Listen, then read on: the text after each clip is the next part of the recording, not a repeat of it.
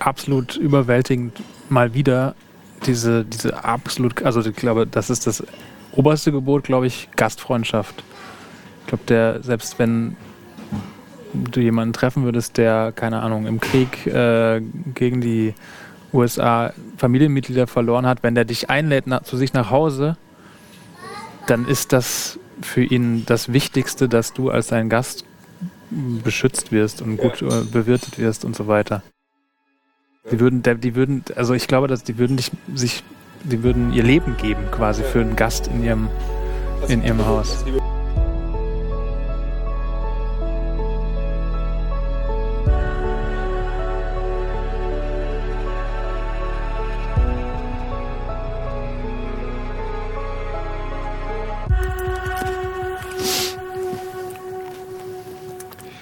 Liebe Hörerinnen. Liebe Hörer. Herzlich willkommen zu dieser Notfallfolge, ähm, die ich heute um 22.31 Uhr Dubai-Zeit aufnehme. Diese ganz süßen, kleinen, zarten Schmatzgeräusche, die ihr im Hintergrund hört, sind zu vertilgende Gummitierchen. Und sie werden gegessen von dem erstaunlichen Florian Baumgarten. Jetzt muss ich was sagen, ne? Du musst gar nichts sagen. Überhaupt nichts. Ich möchte, ich möchte auch, ich erzähle erstmal. Du hast ja die große Angst gehabt, beziehungsweise du wolltest nicht. Ich habe dich richtig übel in diesen Podcast reingenötigt. Ich habe das Set zweimal aufgebaut, wieder abgebaut. Hab gesagt, komm, wir machen jetzt diesen Podcast. Und du hast, nee, ich möchte das nicht. Ich fühle mich da unter Druck gesetzt. Das ist so, wieder hören so viele Leute zu. Und ich finde das grundsätzlich einen interessanten Gedanken, warum du das hast und ich nicht habe. Und ich gebe deinem Gehirn und deinem, deiner Person jetzt eine Hängeleiter der Themen. Wir reden als erstes darüber. Warum hast du so eine Scheu? Ich nicht. Zweitens, wie waren drei Wochen Afghanistan für dich? Viertens, warum kann Menzel das, aber du nicht? Fünftens, warum ist mein Spitzname Prinz König? Also Michael Menzel, und unser geliebter Kollege, der ist einfach schlagfertig, der ist lustig. Mm, und das, ist, das sind zwei Sachen, die ich nicht habe. Das stimmt aber nicht. Ich finde, im echten Leben bist du schlagfertig und im echten Leben bist du vor allen Dingen auch lustig. Deswegen, man merkt mhm. sofort, da ist sofort eine Pause. Jetzt Menzel hätte jetzt schon so einen 20-stündigen Vortrag darüber gehalten äh, und einfach irgendwas erzählt. Ich glaube, du bist einfach zu bedacht, zu ordentlich. Du willst, glaube ich, immer. Ich kann mich erinnern, wir hatten, als wir die. Ich glaube, erst, einer der ersten Podcasts, die wir beide zusammen gemacht haben, war die in der Ukraine, als wir beide in der Ukraine waren. Kann ich mich nicht erinnern. Da saßen wir beide in, in, Mariupol in einem Eckcafé. Auch so krass, an diesen Abend muss ich ganz oft denken. An diese, wie wir abends durch Mariupol spaziert sind, ja. nachdem wir von der Front wieder kamen. Und dann in diesem Hipster-Café. Ne, wir waren in so einem Restaurant mit so Mehrblick. Nee, das war in Nikolaev. Ah. Wo wir, wo wir beide zum allerersten Mal joggen waren. Ah, Mariupol. Nee, war das nicht so eine, so, ein, so, ein so eine Bierkneipe, so Bierkneipe, eine, so eine ja, Eckkneipe, ja. so, aber Hipster, komplett Hipster. Hipstermäßig. Ah ja, stimmt. Mhm. Und das war irgendwie so ganz, da waren so ganz viele junge Leute und wir haben. Da, da war so ein Klavier an der Wand, ne? Genau. So Flügel hing. Äh, und so Bücher standen da überall. Es gibt's alles nicht mehr. Ist alles weg. Alles zerstört. Daran, an, diesen, an diesen Abend, weil ich den so schön fand und auch an dieses Hotel, muss ich wirklich richtig oft denken, weil es einfach alles nicht mehr existiert. Ist einfach zerstört worden in den letzten acht Wochen. Und ich, die Nachrichten über Mariupol sind ja auch immer, die Stadt ist komplett zerstört. Mhm. So, dieses, erinnert dich an dieses Hotel, dieses lustige, wie so ein bisschen Jugendlandheim, Neubaumäßig, aber irgendwie gute Zimmer. Dieses Frühstück oder abends haben wir dann, wir haben glaube ich jeden Abend das gleiche gegessen, diese Pilzpfanne. Mhm. Und wir haben dann mit diesen österreichischen Männern, die im Assow-Stahlwerk irgendwas gemacht haben. Die ah, ja, ja, stimmt, ich erinnere mich. Ja, du hast so tolle Drohnenschüsse da gemacht von dem Stahlwerk. Ja. Stimmt, die können wir mal jetzt anbieten, oder? so sah es mal aus. Ja. Ja. Ja, was soll man dazu sagen? Habe ich schon recht gedrückt, ja. Wie war denn Afghanistan für dich? Drei Wochen. Wie waren deine Erwartungen? Was, also mit welchem Gefühl bist du in dieses Land eingereist vor drei Wochen?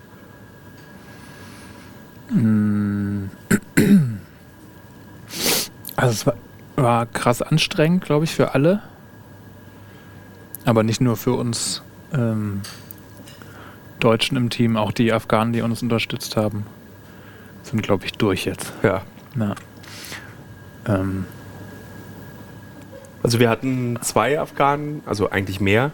Ich glaube insgesamt fünf, würde ich sagen, die uns aktiv unterstützt haben. Drei Fahrer, Lutfi, unser Journalistenkollege von vor Ort und Bilal, den wir am ersten Tag kennengelernt haben, als wir vom Flughafen abgeholt wurden. Und er hatte irgendwie so, hat so gesagt, ach, ich hole jetzt mal irgendwelche Journalisten vom Flughafen ab. Und in, ich glaube, ich habe mich innerhalb von einer Sekunde in Bilal verliebt. Ich weiß nicht, wie es bei dir war, ob du noch so deinen berühmten Florian-Skeptizismus hattest am Anfang.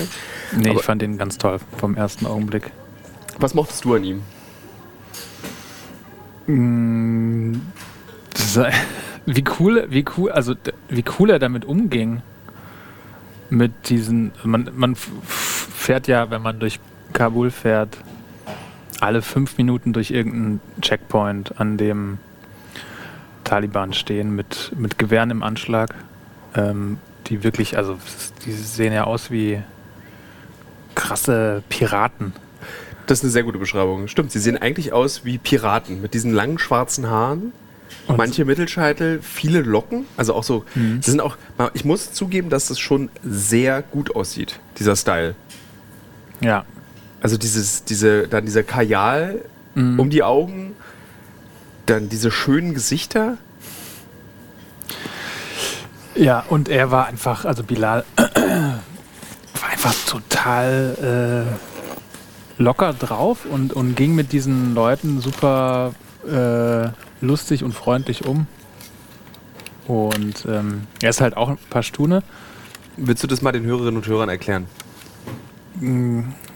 Die Pashtunen sind, ich, ich, das ist wieder, wo ich sage, ich, hab, ich will das eigentlich nicht erklären, weil ja, ich also kein Experte bin dafür. Muss, ich, ich glaube, dafür muss man kein Experte sein, um zu erzählen, dass Pashtun ein, eine Volksgruppe.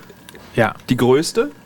Die größte Afghanistans und mit ihrer Sprache Pashto, ich weiß nicht, das auch die Mehrheit ist? Ja, klar.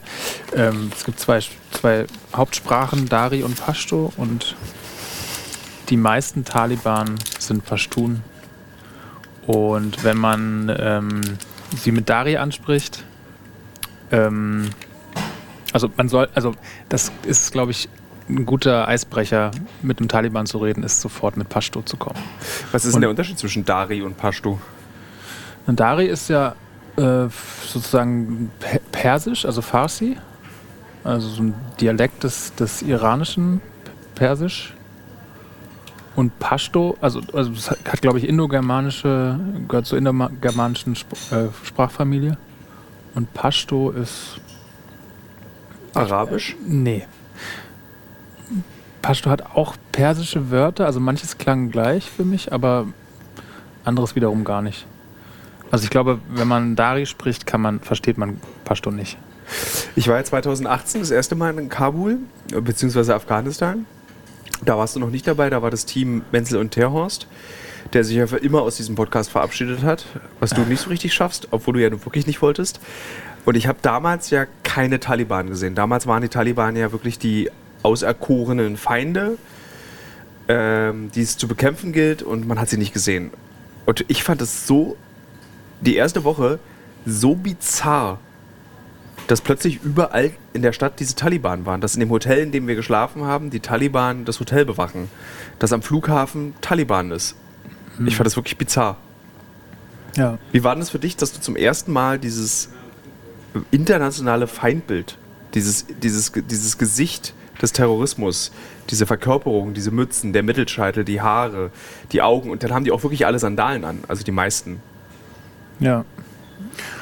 Ja, also, ja, keine Ahnung. Es, ich habe natürlich auch, ich habe mich nicht ausreichend damit beschäftigt. Ähm, ich hatte dieses Buch, ähm, worüber wir dauernd sprechen, von Michael Lüders. Ähm, Hybris am Hindukusch heißt Hybris das. am Hindukusch, sehr zu empfehlen, hatte ich auch auf Instagram schon empfohlen. Schneller, kann man schnell lesen.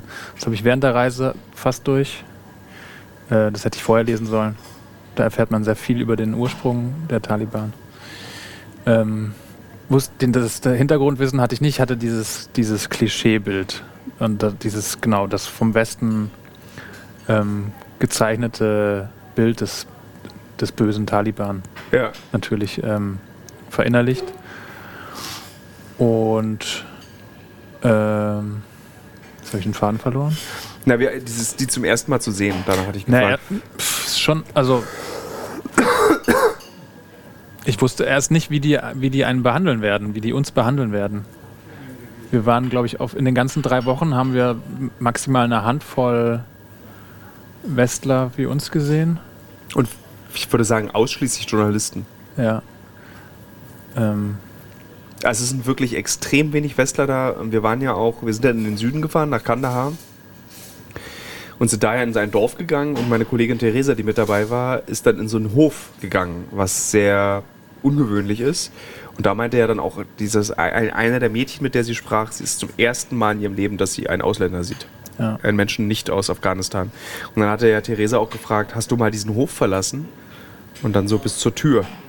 Und dann hat sie die Mutter gefragt, und wie sind so, wie, ist, wie kommst du hier raus aus diesem Hof? Also man muss sich so einen Hof vorstellen, wie also die, die Star Wars gesehen haben, da gibt es ja im ersten bzw. dritten Teil von Star Wars die Szene, wo Luke seine Zieheltern verliert. Und so wie auf Tatooine die Häuser aussehen, so sehen die auch ein bisschen in Afghanistan aus. Oder Flo?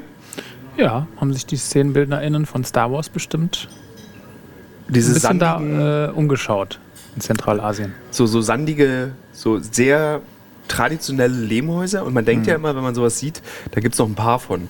Aber es ist so krass. Ich meine, du hast, wenn wir beide aus dem Fenster geguckt haben, auf dem Weg nach Kandahar und wieder zurück, es ist halt die ganze Strecke. Irgendwie 14 Stunden guckst du aus dem Fenster und du siehst ständig diese Sandhäuser, also Lehmhäuser und Lehmgrundstücke. Mhm. Und das ist halt einfach die übliche Bauweise in Afghanistan. Ja, alles in allem würde ich sagen, es ist irgendwie so ein ultra brutal hartes Land. Und aber auf der, auf der anderen Seite super sanft und, und freundlich und warmherzig. Also diese beiden Seiten. Und diese, diese Härte kommt einfach, glaube ich, durch die geologisch-klimatischen Gegebenheiten da. Also es ist unglaublich hart, glaube ich, da zu leben. Vor allem, wenn man da irgendwie die, die, die armen Leute anschaut, die da irgendwie Tagelöhner, Kleinbauern, kleine Händler die sich da durchschlagen tagtäglich. Gefühlt besteht dieses Land auch tatsächlich aus diesen Kleinstgeschäften. Ja. Also der Fleischer, der so zwei Ziegen am Tag verkauft. Ja. Der Bauer, der ein Feld so ein Viertel von einem Fußballfeld bewirtschaftet. Ja, mit so kleinen Send, also wirklich so, äh, auch in der Landwirtschaft ganz viel so super ja, also keine, keine landwirtschaftlichen Maschinen, nichts, alles wir von sogar, Hand. Äh, wir haben sogar einmal, äh, da sind wir auf dem Weg gewesen zu dieser Brücke, die gebaut wurde, weil dort ein deutscher Soldat gestorben ist in der Nähe von Kundus, also im Norden des Landes. Und da sind wir vorbeigelaufen. Hast du es gesehen, als wir da lang gelaufen sind? War auf der linken Seite wurde gerade ein Feld bewirtschaftet und zwar mit einem Holzflug. Ja, ja, ja. Mit zwei Ochsen, die diesen Flug ziehen. Und ich habe so gedacht, das ist so krass. So hat einfach der Cro-Magnon-Mensch vor 30.000 Jahren in der Ukraine auch sein Feld bewirtschaftet. Genau so. Der Cromagnon? Ja. Hm. Also, nee, Moment. Der Eisen ich glaube, der war noch der war Jäger und Sammler. Ja, äh, also dieser, der, der Eisenzeitmensch. Also der vor 30.000 Jahren existiert hat. Ja. Steinzeit? Nee, Steinzeit, Steinzeit Eisenzeit ist, also es gibt ja dieses tolle Buch, was ich sehr empfehlen kann. Eiler. Es sind äh, sieben Bände, glaube ich. Jedes Buch hat 500 Seiten. Und es erzählt in diesen sieben Bänden das gesamte Leben einer jungen Frau in der Ukraine, weil man da ja so ein bisschen dieses, die Menschheit, europäische, die europäischen Menschen von dort aus haben sie sich nach Westeuropa aufgemacht, äh, vermutet. Oder wirklich so, sie wächst auf im ersten Band als Kleinkind bei Neandertalern. Sie sieht aber anders aus. Und sie kann Wörter sagen. Und es stellt sich fest, stellt sich heraus, sie ist ein Menschenkind die von Neandertalern aufgezogen wurde. Und äh, das Spannende an diesen sieben Bänden äh, Neandertalerleben und äh, Steinzeitleben ist, 30% jedes Buchs besteht aus Pornografie. Gott, oh Gott. Und das ist krass, weil das nämlich als Jugendbuch, als extrem, ist ein Weltbestseller gewesen, ein extrem erfolgreiches Jugendbuch war. Und äh, damals hatten dann so ähm, Archäologen und äh, so, so Neandertaler-Forscher haben dieses Buch verlacht weil das eine, einfach eine, eine, Frau in ihrer Freizeit geschrieben hat. Und sie ist dann aber auch in die Ukraine gefahren, hat das alles recherchiert und hat so ganz viel, da, da sind auch so unfassbar ausführliche Beschreibungen, wie aus Kräutern irgendwas hergestellt wird oder wie man aus Holz eine, eine, einen Löffel baut. Also sehr, sehr detailliert. Und sie wurde verlacht dafür, zum Beispiel für diese These, dass Neandertaler mit äh, Homo Homo sapiens Geschlechtsverkehr hatten. Mhm. Und es wurde jetzt irgendwie, ich glaube, vor ein paar Jahren belegt, an irgendwelchen, dass wir Neandertaler-DNA in uns drin haben. Ja, all mein Wissen über Neandertaler und Cro-Magnon-Menschen kommt von irgendeiner Verfilmung aus den 90ern. Äh, oder so ein, so ein äh, Dokumentar-Dings mit Schauspielelementen. Galileo? Nee, es war irgendwie so ein, der war ziemlich erfolgreich. Und da wird am Ende auch von, der, von dem Cro-Magnon-Stamm wird, wird eine Neandertaler Frau entführt und vergewaltigt und dann entstehen da kleine Neander Cro-Magnons. Ja. Wie sind wir denn jetzt darauf gekommen? Weiß ich auch nicht. Äh, ach so, ich wollte noch sagen, also äh, Afghanistan eben im Kontrast zu dieser krassen, schroffen, brutalen äh, Landschaft ähm, steht eben diese unglaublich sanfte, leise, respektvolle Art der Menschen miteinander umzugehen. Das ist irre, oder? Und ähm, nochmal zurückzukommen auf die Taliban. Also jede Begegnung mit denen, die ich hatte oder die wir hatten, glaube ich, war absolut freundlicher Natur. Also, also ganz es gab, oft. Es gab ganz selten äh, kritische Momente. Also ich hatte nur ein einziges Mal auf der ganzen Reise das Gefühl, äh, abgelehnt zu werden. Und das ist da, wo wir einfach in so ein, also ohne groß uns anzukündigen, das Abendgebet filmen wollten in einer äh, Moschee. Ja. Und da haben uns die Leute böse angeschaut. Ja, weil wir Westler sind. Infidels, Ungläubige. Ey, wir haben ja auch in anderen ähm, wir haben andere Betende gefilmt bei, ja. äh, und die haben uns auch eingeladen und so. Also, weiß ich nicht, woran das in, dieser Moschee lag. Ich glaube, das lag an Kandahar, was ja so ein bisschen die Geburtsstadt der Taliban ist, was ich auch nicht wusste vor dieser Reise. Ich dachte, dass die Taliban so einfach irgendwie entstanden ist und so in ganz Afghanistan irgendwie existierte und ja. so kleine wie so, so Franchises einfach in verschiedenen Dörfern hat. Aber ich wusste nicht, dass es eine Person gibt, Mullah Omar, die bei Kandahar, das haben wir auch besucht, sein, seine Moschee, wo er ähm, er ist kein Imam gewesen, sondern hat einfach so Predigten gehalten, so wir müssen dieses Land zurückgewinnen, wir dürfen es irgendwie nicht den, den Angreifern überlassen, sie zerstören unsere Kultur. Und das fand ich zum Beispiel auch sehr interessante Lerneffekte auf dieser Reise, dieses Differenzieren zwischen Kultur und Islam. Also ich habe mit einer, wir haben, wir haben alle mit einer jungen Übersetzerin zusammengearbeitet, weil wir eben mit Frauen nicht reden dürfen direkt als Männer. Und sie hatte auch immer betont, dass das Verhalten der Taliban und die Argumentation der Taliban, dass das alles mit dem Islam zu tun hat, nicht stimmt. Dieses Unterdrücken der Frau zum Beispiel oder dieses Einsperren, man kann ja richtig von Einsperren reden, der Frau in ähm, Afghanistan hat auch vor der Taliban existiert und es ist Teil der Kultur dieses Landes, dass Frauen. Pashtunischen Kultur, ja. Pashtunischen Kultur, äh, dass Frauen es nicht erlaubt ist, das Haus zu verlassen. Das, ja, und das, die Burka ist auch keine Erfindung der, Tali äh, der des Islam, glaube ich. Das gab es schon vor. Wahrscheinlich, das weiß ich mich nicht. Jetzt doch, aber ich glaube, es gab es schon vorher. Also viele Muslime, mit denen wir gesprochen haben, haben ja auch gesagt, diese scheiß Boka hat nichts mit dem Islam zu tun. Äh, die Boka erzählt, dass das Gesicht einer Frau zu sehen sein soll. Äh, die Burka. Der Islam erzählt das, der Koran erzählt das, aber die Burka ist ein, ein Kleidungsstück dieser Kultur, nicht dieser Religion. Hm. Naja, auch in diesem Dorf äh, des Mullah Omars, dem Gründer der Taliban, wurden wir freundlich empfangen. Wir mhm. haben da, also, die haben uns mit mit offenen Armen willkommen geheißen. Wir sind da in, in die, äh, in seinen, weiß ich nicht, Gründungs... Seine Wirkstätte, seine, seine, ja. diese Moschee, diese kleine. Das, das größte Heiligtum der Taliban ja. haben wir betreten, haben da gedreht, haben mit dem Imam ein Interview geführt, ihn beim Beten gefilmt und so weiter. Also voll also, easy, oder? Das ist so krass, das hat mich auch verblüfft. Weil einer der Gläubigen, also einer der Taliban von vor Ort, meinte dann irgendwie auch so, ja, für uns ist dieser Ort die Kaaba. Also das, was für die Muslime einer der heiligsten, wenn nicht der heiligste Ort ist, nämlich in Saudi-Arabien, dieser große schwarze Würfel, wo man sich auf diese Pilgerreise auch hinmacht, dort herumläuft. Also eines, auch der, eine der wichtigsten Tätigkeiten im Leben eines Muslimen. Und da meinte dann eben dieser Mann, ja, dieses Haus ist für uns sowas wie die Kaaba für die anderen. Mhm. Und daraufhin meinte Herr Bilal, der ist ja da komplett ausgetickt. Hm. Der meinte so, sag mal, das kann doch nicht sein. Das ist doch eine Frechheit, irgendwie hier dieses Lehmhaus als Cover zu bezeichnen. Das fand ich auch so krass. Da muss man vielleicht noch ein paar hundert Jahre warten. Ich fand aber dieses Dorf sehr idyllisch irgendwie auch. Mhm. Aber eben zeigte auch, wie hart dieses Leben ist. Einfach äh, ohne Strom, ohne fließend Wasser. Ja. Im 21. Jahrhundert in diesen Sandhäusern leben. Ich finde es total irre. Also, ja, ich fand es absolut überwältigend, mal wieder diese, diese absolut, also ich glaube, das ist das oberste Gebot, glaube ich, Gastfreundschaft.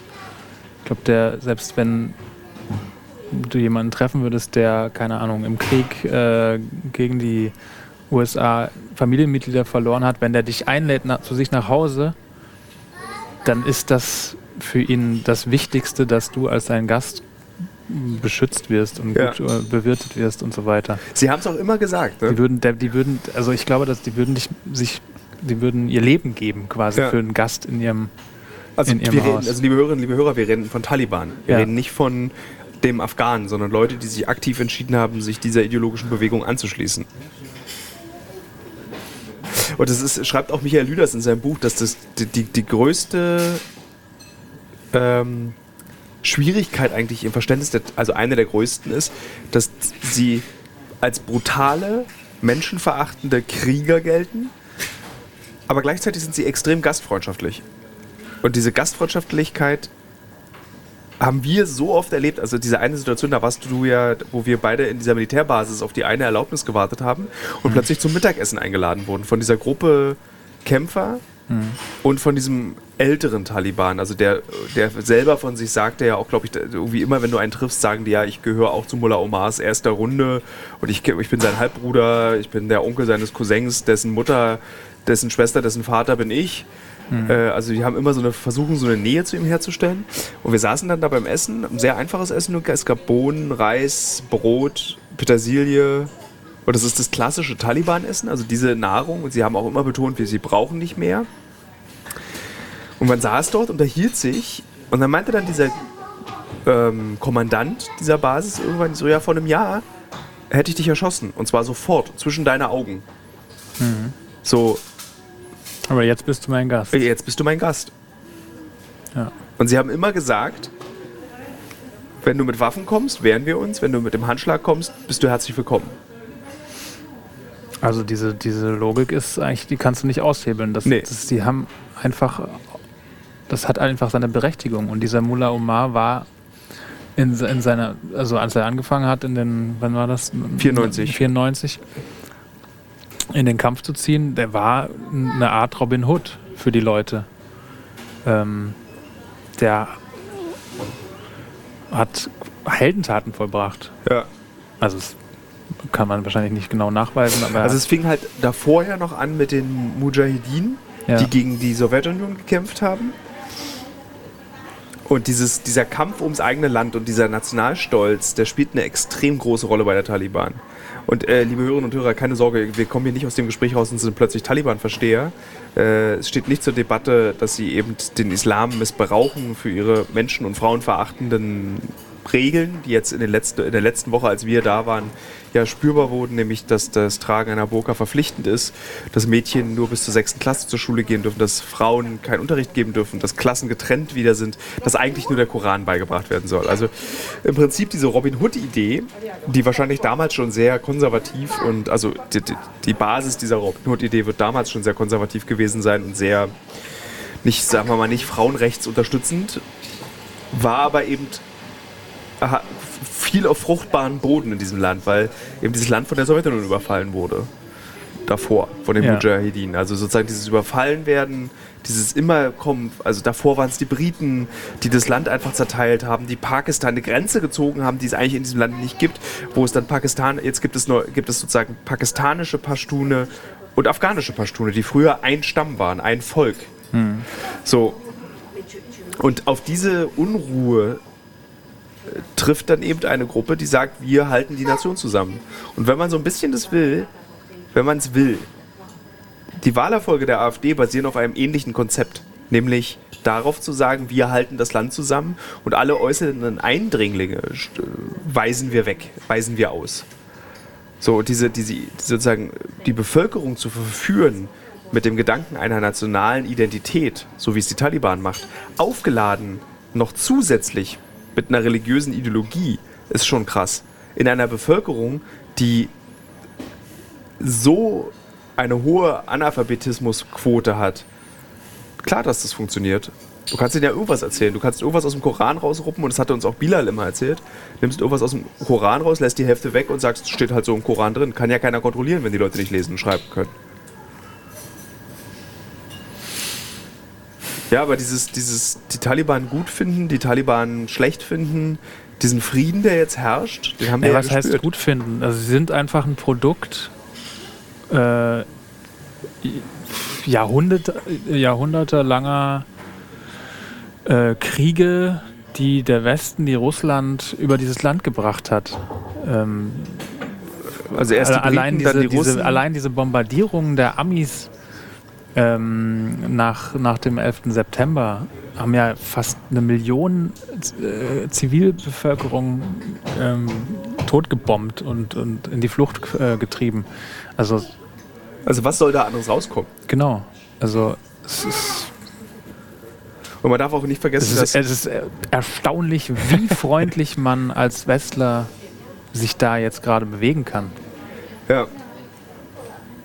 Und, wir, und die Deutschen haben da ja mitgemischt. Und die Deutschen sind ja mit in diese Koalition gegangen und äh, bla bla bla, Hindukusch, also wie war der Spruch? Äh, äh, Demokratieverteidigung. Die, die, unsere, unsere, Sicherheit wird am Hindukusch verteidigt. Ja. So ein bescheuerter Satz. Von, aus der SPD, glaube ich. Struck war das. ähm, Was zeigst du da so auf mich? Ja, weiß ich auch nicht. äh, und man sagt, man ist Deutscher und wird per Handschlag begrüßt und alle lächeln einen an und, und äh, sind freundlich und, und, und laden einem zum Tee ein. Ich finde es ja immer sehr praktisch, wenn mein Leben korreliert mit den Werbepartnern und Partnerinnen, die ich habe. Zurzeit mache ich eine große Recherche zum Thema Marathon. Demzufolge muss ich natürlich auch wissen, wie man einen Marathon läuft und trainiere tatsächlich dafür. Nicht, weil ich Ü40 bin, sondern wirklich, weil ich als Journalist ein bisschen etwas über dieses Marathon-Business herausbekommen möchte. Und Teil dieses Marathon-Trainings ist ja nicht nur regelmäßiges Laufen und an den Gedanken im Kopf, die dabei entstehen, zu verzweifeln. Nee, Teil dieses Trainings ist auch Ernährung. Und wisst ihr was? Was richtig praktisch ist, ich glaube, ich könnte keinen Marathon laufen, wenn es nicht Podcasts gäbe. Und ein Podcast, den ich während des Laufens höre, um dieses alle zwei Tage zehn Kilometer Laufen für die Grundausdauer zu ertragen, ist der Powerbrains Podcast. Powerbrains, das Sporternährungsquiz, powered by Powerbar ist ein Podcast, in dem es um Ernährung geht, aber nicht langweilig, sondern da werden Fragen geklärt, wie ob Magnesium zum Beispiel gegen Muskelkrämpfe hilft. Zum Beispiel die Frage, wie wichtig sind Kohlenhydrate in der Sporternährung und ist es eigentlich für jede Sportart gleich? Also zum Beispiel wisst ihr ja als regelmäßige Hörer dieses Podcasts, ich bin ja auch passionierter Schwimmer und passionierte Schwimmer essen ja nach dem Schwimmen immer einen Döner. Ich kann euch schon mal sagen, da muss man jetzt keine Folge für hören, ist nicht so sinnvoll. Aber vorm Schwimmen ein Teller Nudeln ist sinnvoll. Warum? Das beantwortet eben der Power Brains Podcast. Können da zum Beispiel auch, eine Frage, die mich auch schon beschäftigt hat, können zu viele Proteine der Niere schaden? Und welcher Profi feiert seinen Sporterfolg mit Beefy und Bier von der Tankstelle? Alles Fragen, die für Sportler und Sportlerinnen wichtig sind. Das Gute an diesem Podcast ist, der ist nicht langweilig. Der ist eben äh, wissenschaftlich, aber auch gleichzeitig ein spannender Mix aus Quizshow zum Mitraten. Dazu gibt es Interviews, Anekdoten und sehr aufschlussreiche Wissensvermittlung mit Host Danny Herzog. Bis zum 14.03. gab es folgende Gäste. Der Ironman-Gewinner und Triathlet Sebastian Kienle, Legende Joey Kelly, TikTok-Fitnessstar Joe Wünsche und andere Gäste aus der Staffel sind René Adler, Otto Bulletproof, Jonas Deichmann, Imke Salander, Maren Schiller, die ich im Übrigen auch für die Recherche treffe, und viele mehr. Jeden zweiten Donnerstag erscheint eine Folge und ihr könnt es auch als Videopodcast gucken auf dem Powerbar YouTube-Kanal. Ja, Ich würde sagen, wenn ich es beim Laufen höre, könnt ihr es auch beim Laufen hören oder wenn ihr die Innenseite eines Backofens reinigt oder wenn ihr Staubsaugt oder wenn ihr ähm, lange Pendelstrecken mit der U-Bahn habt, Straßenbahn oder im Auto. Egal. Es ist ein guter Weg, um die Zeit zu vertreiben. Es ist ein guter Weg, etwas über den eigenen Körper zu lernen. Was mich erstaunt hat, ist, dass du normalerweise bist du, äh, ölst du dich ja gleich in die Kulturen rein und verbeugst dich ja so tief und bist dann Teil dieser Kultur. Aber du hast irgendwie gestern oder vorgestern zu mir gesagt, du könntest dir nicht vorstellen, hier zu leben. Ähm ja, es, es ist wirklich, wirklich, wirklich leider richtig kaputt, das Land. Also das ist, ist, ist, äh, das ist wirklich ein Wunder irgendwie, dass das funktioniert, dass da irgendwie ein Cola dass, dass, dass, sind dass, und so da ein Flughafenbetrieb äh, ja. noch ist, der funktioniert. Ähm, diese, weiß ich nicht, ich weiß nicht, wie viele Taliban es gibt, aber die haben ja komplett die um Polizei. 100.000 wird geschätzt. 100.000, die haben ja, die stehen ja überall, bewachen alles, haben alle Polizeiaufgaben übernommen und die werden ja nicht bezahlt irgendwie und scheinen aber nicht so korrupt zu sein wie die. Gar nicht. Also wir haben jetzt auch korrupte Taliban erlebt auf unserer Reise, aber sie gelten als nicht korrupt und das ist das, was dieses, also man darf auch nicht vergessen, also man fragt sich ja immer, oder also ist jetzt nehme ich ein bisschen vorweg, was wir auch in unserem Film, den wir ähm, im Spätsommer diesen Jahres zeigen werden über Afghanistan, also die Ergebnisse unserer Recherchen, aber einer der Gründe, warum die Taliban so erfolgreich sind, war nicht nur das Versprechen, Frieden zu bringen, sondern das Versprechen, nicht korrupt zu sein, weil einfach diese Regierung, diese wie, wie, wie sie auch ähm, in der Fachliteratur, in Fachbüchern und auch von der Taliban bezeichnet, diese Marionettenregierung, die installiert wurde, mhm. ähm, war korrupt. Ja. Und das hat die Bevölkerung genervt, dass einfach hunderte Millionen Dollar in dieses Land und in die Entwicklung dieses Landes gesteckt wurden, was die Bevölkerung wollte. Infrastrukturprodukte. Die Straße von Kundus nach Kabul ist eine der wichtigsten Straßen des Landes und sie ist in einem Zustand. Schrecklich. Es ist unvorstellbar. Die Straße von Kandahar nach Kabul, das ist, sind 400 Kilometer. Das dauert 14 Stunden, weil alle 100 Meter ein Bombenkrater, ein Bombenkrater in der Straße ist. Und die Bevölkerung merkt es natürlich und die Bevölkerung weiß doch, okay, die USA und Deutschland haben hunderte Millionen Euro in Infrastrukturprojekte investiert, die nicht angekommen sind. Die Straßen sind, also es gibt ein Teilstück auf dieser Strecke, was total beeindruckend ist, durch den Hindukusch auf dem Weg nach ähm, äh, Kundus von Kabul. Das sind 300 Kilometer fährst du. Du brauchst 10 Stunden für diese 300 Kilometer. Und unter anderem brauchst du 10 Stunden dafür, weil auf 3700 Meter Höhe ein Tunnel gebaut wurde. Aber dieser Tunnel ist wie ein Tunnel aus der Hölle. Mhm. Es ist einfach ein Loch im Berg, wo völlig planlos riesige Sattelschlepper reinfahren, die Autos sich da alle drin verkeilen und Flo. Aber nee, ja, völlig planlos. Also es, naja, es, es kommt, die Taliban versucht es aufzulösen. wir sind durchgekommen. Wir sind die, durchgekommen. Die kommen da auch durch. Aber ich habe da die Panik Die quälen bekommen. sich da täglich durch, die Leute. Ja. Ja. Ja. Aber es ist ein faszinierendes Land. Also auch, es zeigt halt auch, wie, wie Gesellschaften, die vollkommen destabilisiert sind, trotzdem irgendwie immer noch funktionieren. Hm. Das Land ist ja eigentlich total anarchisch. Das ist aus, abgeschnitten von der Außenwelt wie Nordkorea. Du kommst zwar rein, aber es gibt keine Verhandlungen, keine Beziehungen zur Außenwelt. Außer Was nicht an den Taliban liegt. Ja, gut weil sie eben. Ja, äh, Bilal hat heute auch was Interessantes gesagt. Die Taliban. Ähm, achso, vielleicht sollten wir mal erklären, wo wir sitzen. Wir sind gerade am Flughafen. Haben wir das gesagt, dass wir am Flughafen in Dubai sind? Und dass der hinter dass uns wir, Dass wir heute schon den ganzen Tag gearbeitet haben? Nee, nee, haben wir noch nicht gesagt. Wir sind heute, um, wann sind wir aufgestanden? Ich bin um sechs, glaube ich, aufgestanden. Ja. Um sechs. Nee, ich glaube, 5.30 Uhr bin ich aufgestanden. Mhm. Dann haben wir ein ganz wichtiges Interview gedreht. Ein sehr wichtiges Interview gedreht, was furchtbar anstrengend war weil die pashtunische Art und Weise miteinander zu reden ist, sieben bis 15-minütige Antworten zu geben, die dann auch sehr schön übersetzt wurden, sehr poetisch. Sie hat übrigens nicht Pashto gesprochen, sondern Dari. Okay, danke. äh, ach stimmt, sie war Tadschikin, ne? Sie war, ja. Das hat mir auch, was ich nicht wusste, dass ein, ein, ein eine große Teil der Bevölkerungsgruppe Afghanistans Tadschiken sind. Jedenfalls bin ich total durch. Ja, das, aber ich finde, du schlägst dich gut.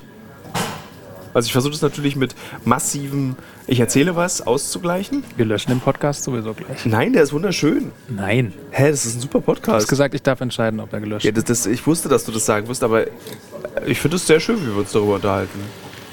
Jetzt hast du den Puschel da von deinem Mikro abgemacht. Ähm, ja genau, dann haben wir dieses Interview geführt, was äh, auch drei Stunden oder vier Stunden gedauert hat, alles, alles in allem. Dann, dann wir waren wir in der Rush Hour in Kabul. Ja. Und dann hatten wir, hatte ich irgendwie. Michael Menzel war ja schon abgereist. Ja. Irgendwie eine Stunde Zeit, um alles, was wir haben, und wir haben extrem viel Ausrüstung. Lag alles im Hotelzimmer, musste alles schnell flugtauglich gepackt werden. Das war anstrengend. Dann habe ich dir da ein bisschen geholfen. Dann sind wir zum Flughafen gefahren und Ausreise aus Kabul ist, das muss man kurz mal erzählen, auch nicht unanstrengend. Ich glaube, wir wurden, Allein um in diesen Flughafen reinzukommen. Ich glaube, wir wurden irgendwie so achtmal gesecurity-checkt. Ja. Immer wieder Gepäck runter, Gepäck rauf, Gepäck runter, Passkontrolle, alles voll, alles heiß. Menschen, die aufgeregt, nur Männer.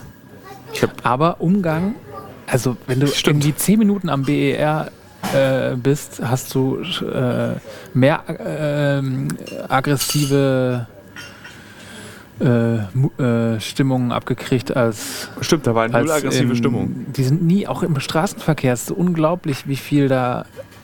Also, wie viel, wie viel da unterwegs ist und wie, wie stressig das eigentlich sein könnte. Aber alle sind irgendwie relaxed und haben einen respektvollen Umgang miteinander. Einen absolut respektvollen Umgang. Romantisieren wir das gerade vielleicht ein bisschen das Land, weil wir beide so im Arsch sind? Also klar, es steht, du kannst, du hast halt in jede Blickrichtung immer irgendeinen Typen mit einer, mit einer krassen Knarre in der Hand. Aber es gab keine einzige brenzliche Situation. Auf der Brücke? Ach so, ne, da wissen wir nicht genau, was war. Wollen wir es erzählen? Ja. Also du warst unten am Fluss, am Kundus River und hast gefilmt. Ich habe gefilmt, ihr wart im Auto. Ich war auf der Brücke, habe runtergefilmt, den, den, den Fluss. Und plötzlich hörte ich einen Schuss und sehr nah an mir ran, dran. Um mich rum war, nicht, war irgendwie so ein Junge auf dem Fahrrad, der hat aber auch nicht richtig reagiert und ich dachte erst, okay, hä? Also, dann bin ich ich die Straßenseite gewechselt, weil ich dachte, ich bin hier voll auf dem Präsentierteller und bin zurück zum Auto gegangen. Und dann meinte, meinte ich zu ähm, unserem Sicherheitsmann, hey, hast du das gehört? Und er meinte, nee, nee, das war kein Schuss. Und dann fielen aber noch zwei Schüsse. Und einen haben wir noch, den habe ich dann auch gehört. Und der dritte Schuss war eigentlich der schönste Schuss, weil wir saßen schon wieder im Auto und sind so eine, so ich würde sagen so 30, 40 Sekunden gefahren und ich höre den Schuss und höre das Projektil am Auto vorbeifliegen. Saßen wir beide in einem Auto oder saßt du in einem anderen Auto? Also das habe ich nicht gehört. Das war richtig, das war, du hast richtig so diesen, ich versuch's mal nachzumachen. Das ist so ein, du hörst also diesen, ich habe das auch im Buch, alles muss raus aufgeschrieben, wie sich ein AK-47-Schuss anhört. So, so ein, wie so ein Lineal, was man auf den Tisch knallt. So ein ganz trockener Knall. Und dann hast du so ein, so ein, wie so ein Flitsch, wenn so eine Kugel vorbeifliegt. Das hört sich so ungefähr, klingt ungefähr so, so. So. Und das haben wir gehört im Auto. Und Rob saß ja bei uns, unser Sicherheitsmann. Nee, der war ein Auto weiter vorne. Und ich habe dann geschrieben, habt ihr auch das gerade gehört, wie das Projektil uns vorbeigeflogen wurde? Und Rob meinte so, ja, habe ich auch gehört. Es kann auf uns gerichtet gewesen sein, das wissen wir nicht. Aber es ist schon, also es ist schon seltsam. Und an demselben Tag gab es auch eine Situation, wo eine Journalistin von Vice News ausgewiesen wurde aus dem Land. Die Stimmung kippte. Wir hatten das Gefühl, irgendwie durch dieses Burka-Gesetz, das ist alles so ein bisschen heikler wird es gerade. Und wir haben uns dann auch entschieden, Kundus früher zu verlassen als. Ja. Also ich, man kann, wir werden es nie erfahren. Ich glaube erfahren. nicht, ich weiß es nicht, ob auf uns geschossen wurde. Es wird ja ab und zu mal hört man schon Schüsse irgendwie. Nachts hört man das sind dann wahrscheinlich Warnschüsse, ich ja. weiß es dann nicht genau. Es sind extrem viele Waffen überall zu sehen. Ähm, aber richtig eingesetzt, also bedrohlich Auf uns gerichtet wurde keine Waffe. Was, was krass war, das hatte ich glaube ich nicht mal im Podcast erzählt mit Menzel, als, dieses, als wir noch in Kabul waren und Eid gefeiert wurde und dieses Schießen nachts losging, aber ich ja nicht wusste, da, also eigentlich war in meinem Kopf Eid am nächsten Tag, nicht am, an diesem Sonnabend, als mhm. wir da waren. Und, ich, und dann ging nachts so eine krasse Schießerei los in Kabul, was bei mir dazu führte, dass ich mit schlagendem Herz im Bett aufgestanden bin, meine Hose angezogen habe, Kontaktlinsen reingemacht habe, meine Grabbag, also die Tasche, die man schnell mitnehmen kann, vorbereitet habe und wirklich darauf gewartet habe, dass entweder gleich jemand ins Hotel kommt und uns alle tötet oder jemand kommt und sagt, wir gehen jetzt in den Panikraum. Ich, hab, ich, bin wirklich, ich bin 100% davon ausgegangen. Bis du dann geschrieben hast, ich bin draußen und mache ein bisschen B-Roll. ja, aber das war ja noch irgendwie, das war ja keine berechtigte Angst. Für mich ja. Ich, ich wusste das ja nicht. Also für mich war das, ich dachte, da draußen geht jetzt, irgendwas passiert da draußen. Hm. Aber guck mal, zum Vergleich dazu, drei Wochen später, letzte Nacht, in der Letz letzten Nacht, ja. gab es eine Schusssalve direkt vom Hotel plötzlich, ja. kurz vor zwölf. Hat keinen von uns gejuckt. Nee. Aber es war auch, das war ja keine Schusssalve, sondern das war ja richtiges Ballern. Ja. Äh, zum Eid. Das war ja die ganze Stadt hat ja geknallt. Ja, ich habe aus dem Fenster geguckt und habe Leuchtspurmunition gesehen und dachte so, okay, was ist denn jetzt los? Na, ich habe halt, ich habe halt äh, ähm, Walid gefragt. Ja, das habe ich nicht. Und der hat mir Walid gesagt, ist auch ein Kollege von ja. uns gewesen. Und man muss ja natürlich einfach den, den Locals mal vertrauen. In dem Modus war ich noch gar nicht. Ja. Ich war in dem Modus 180er Puls, ich packe meine Tasche. Und dann gucke ich mal bei Telegram, was los ist. Ja, ich bin draußen. Wir essen Eis. Und ich habe das nicht geglaubt. Ich war dann so, äh, äh, Flo wurde schon entführt. Irgendjemand cool. tippt seine SMS. Ach, ich soll rausgelockt werden. Also eins muss man sagen, also Frieden haben sie zunächst mal gebracht, die Taliban. Das stimmt. Du hast ja den Vergleich zur, ja, zur Reise vorher. Ja, es ist kein Vergleich, es ist, es ist Tag und Nacht. Ja. Also wie gesagt, ich hatte ich habe 72 Stunden.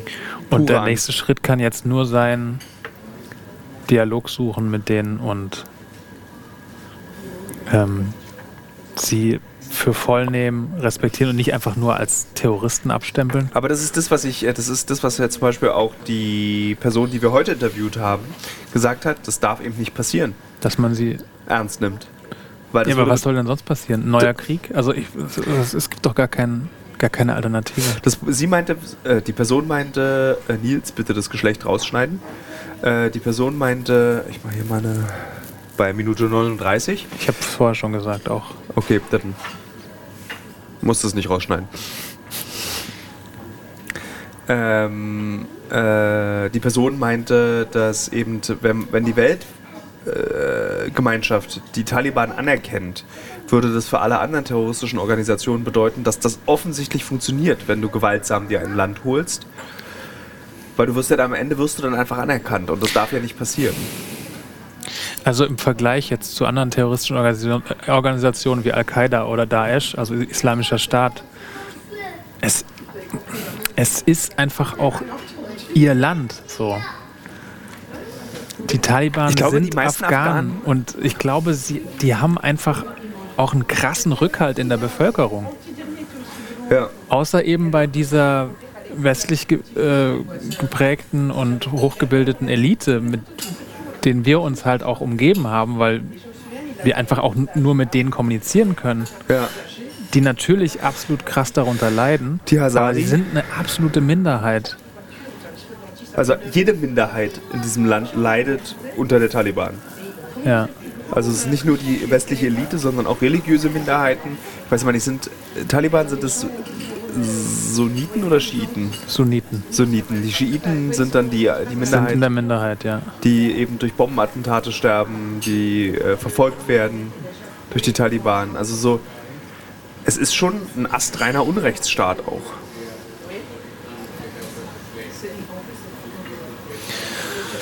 Ja. Ja, ja, aber ja, der, der Westen hat einfach, das, der hat das Land so zerstört. krass zerstört. Ja. Und ähm, du kommst jetzt an den Taliban einfach nicht mehr dran vorbei.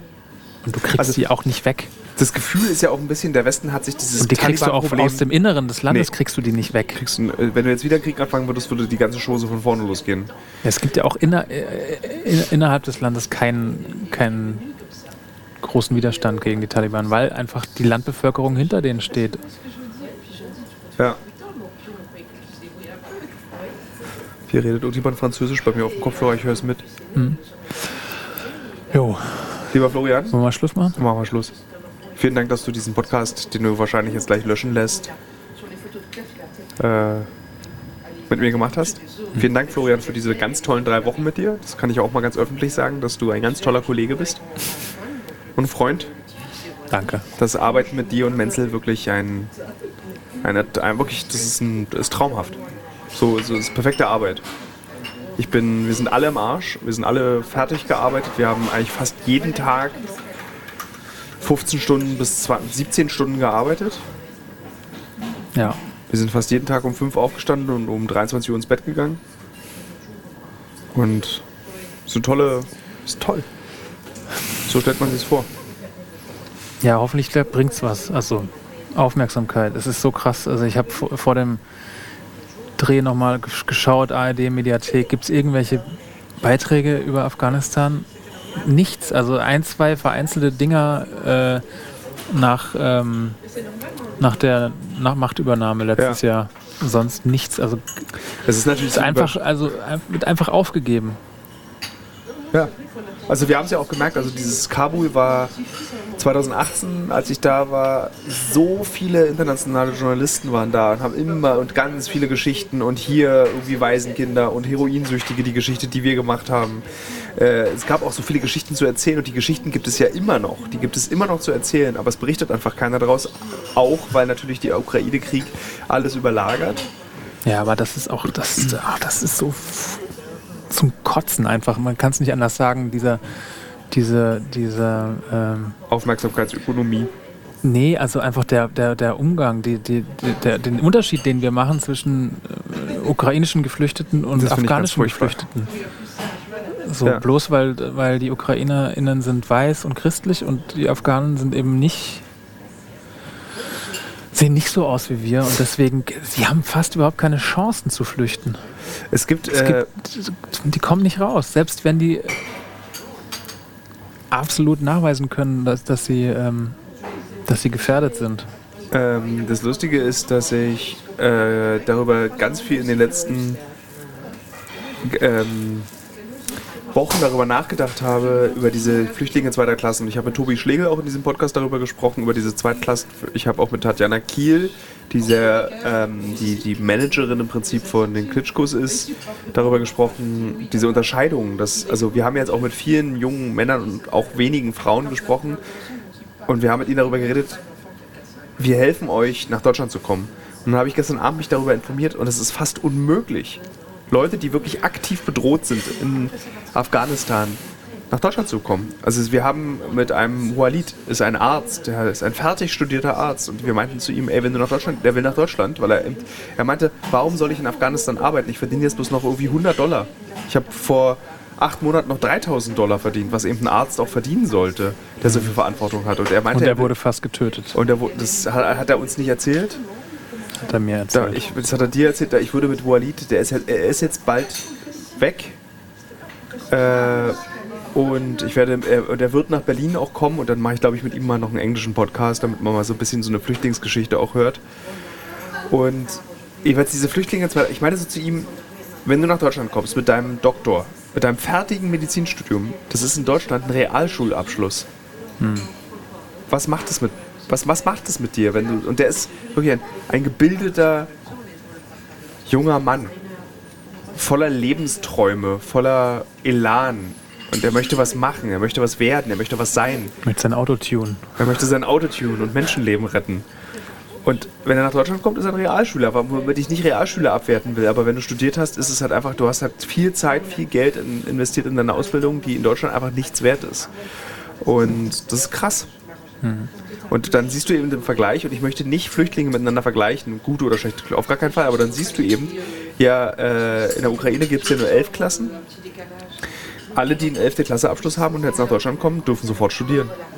Ja. Keine Abwertung ihrer Bildung. Und es wird auch nicht geguckt, wo aus der Ukraine jetzt die Geflüchteten herkommen. Also Und ich habe zum Beispiel Freunde aus der Westukraine, wo keine einzige russische Bombe gefallen ist, wo kein Soldat aufgetaucht ist, kein russischer. Die sind auch aus Furcht hergekommen. Vollkommen richtig. Aber also ich würde es betonen. So. Aber diese, diese, diese Gerechtigkeit, die, die, die wir jedem einzelnen Ukrainer und jeder einzelnen Ukrainerin wünschen. Genau, also ich will nicht, dass man den ukrainischen Geflüchteten irgendwie weniger, weniger zukommen lässt, aber wo sind die äh, Freifahrtbahn-Tickets für afghanische Geflüchtete? Ja. Gibt's das? Nee. Null.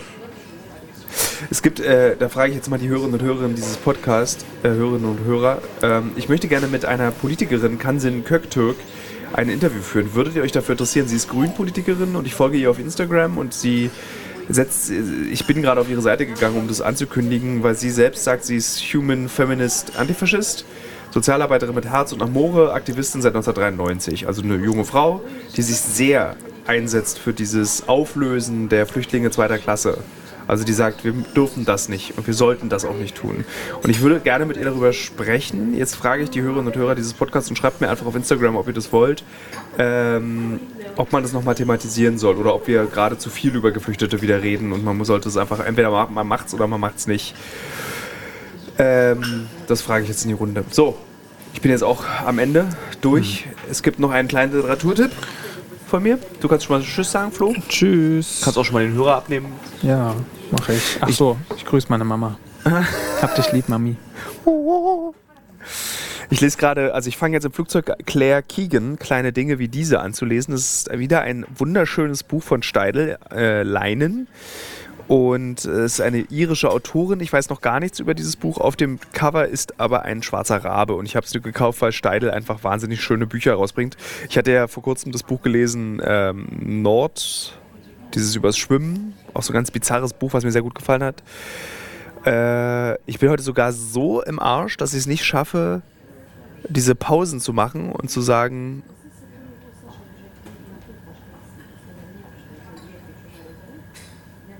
Hab doch eine Pause gemacht.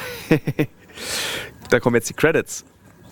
Wir danken, also Florian Baumgarten und ich danken Nils Nische Augustin, dass er diesen Podcast, den er jetzt um den er uh, um 21.20 Uhr in Deutschland erhalten wird und noch schneiden muss für morgen. Ich danke Kaspar Dudek, der heute Geburtstag hat, dafür, dass er heute Geburtstag feiern kann und nichts machen muss. Und natürlich an Kathrin Wienbrügge, die sich äh, als Meisterin des Marketings darum kümmert, dass niemand in einem journalistischen Podcast Werbung schaltet. Sie versucht es weiterhin. Und ich sage es mal ganz laut. Ich habe an Kathrin Wienbrügge gefragt, ob wir nicht Happy Po als Sponsor gewinnen können für diesen Podcast. Ich möchte gerne Happy Po als exklusiven Sponsor für diesen Podcast. Denn was ich von der muslimischen Welt gelernt habe, ist, Klopapier ist der Teufel. Und es gibt eine Alternative, die heißt Happy Po. Aber das können wir erst machen, wenn wir sie als exklusiven Partner gewonnen haben. Ich möchte nicht Athletic Greens als exklusiven Partner. Ich möchte nicht HelloFresh als exklusiven Partner. Ich möchte Happy Po. Und damit beende ich diesen Podcast. Wünsche allen Hörerinnen und Hörern eine, eine schöne Woche. Donnerstag kommt nochmal eine Sonderfolge. Wir laden einfach mal die erste Folge vom Auswanderer-Podcast hoch, nämlich den Podcast, den ich für den Fokus gemacht habe. Äh, regelmäßige Hörerinnen und Hörer dieses Podcasts wissen, dass ich oft im Ausland Deutsche treffe und wir haben daraus ein eigenes Format gemacht. Und ähm, dann, jetzt hat, er, hat sich der Flo aufs Mikro gesetzt, das höre ich ja hier. Ne? Ähm, ich wünsche jetzt wirklich allen Hörerinnen und Hörern eine schöne Woche. Ich spiele im Übrigen gerade Metroid Dread für die Switch. Ein ganz zauberhaftes Spiel. Es ist ein Metroidvania-Spiel, Sidescroller, irrsinnig schwer. Nee, wenn du das ganz nah ranlegst, machst du ein Störgeräusch. Genau. Äh, irrsinnig schwer. Ist ein ganz toll. Kann ich wirklich jedem empfehlen. Ich werde es jetzt auch gleich im Flugzeug, nachdem ich gelesen habe, werde ich dieses Spiel spielen. Wahrscheinlich werde ich weder lesen noch Spiele spielen. Ich werde einfach sofort einschlafen. Und Flo wünscht sich eine Valium genommen zu haben für diesen Flug, aber wir haben keine Valium. Ich kann dir Imodium akut angeben. Du kannst deinen Darm ausschalten. Tschüss.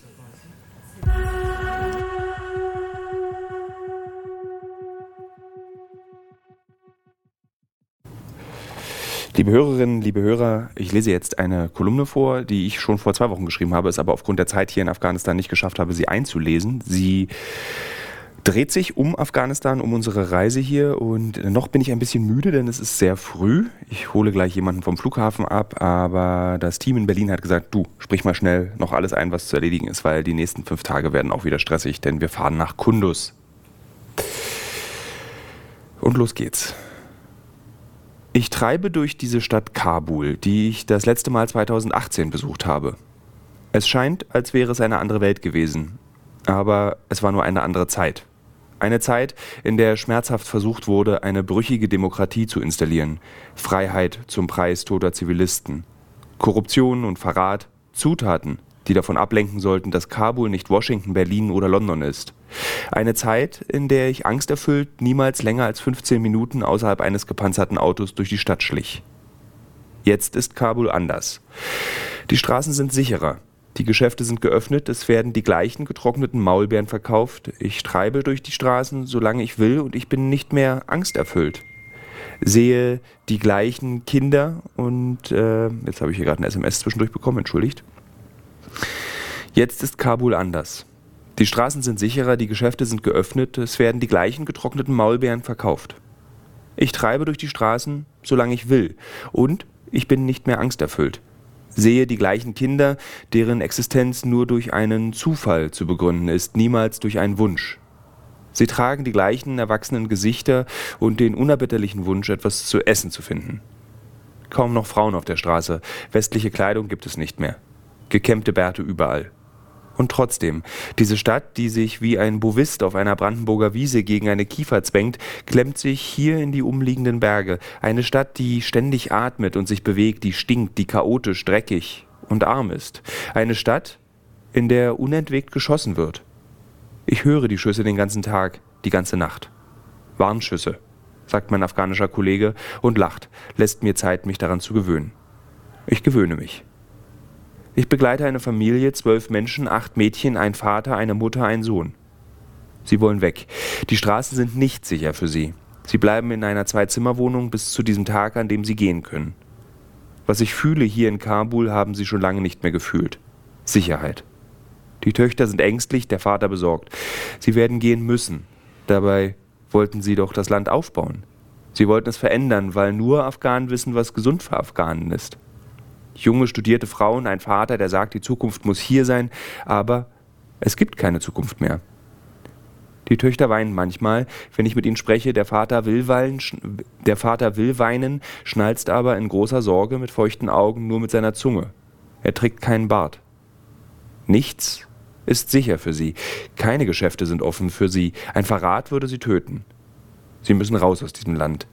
Der Weg nach Deutschland ist beschwerlich, aber sie werden ihn gehen. Nicht über das Mittelmeer, nein, mit Aufnahmegenehmigung über Pakistan.